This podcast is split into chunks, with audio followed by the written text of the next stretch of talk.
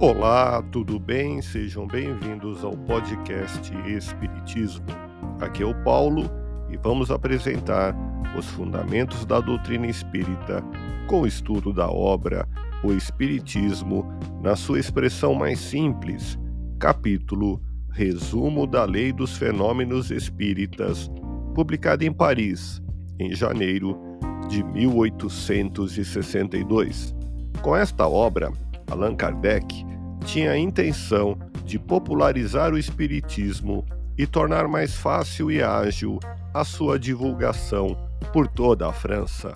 Continue acompanhando as explicações de Allan Kardec.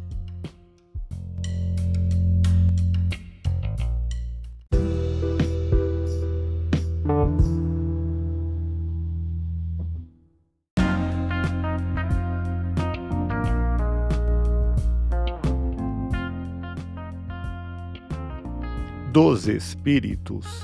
O Espiritismo é, ao mesmo tempo, uma ciência de observação e uma doutrina filosófica. Como ciência prática, consiste nas relações que se podem estabelecer com os espíritos. Como filosofia, compreende todas as consequências morais que decorrem dessas relações.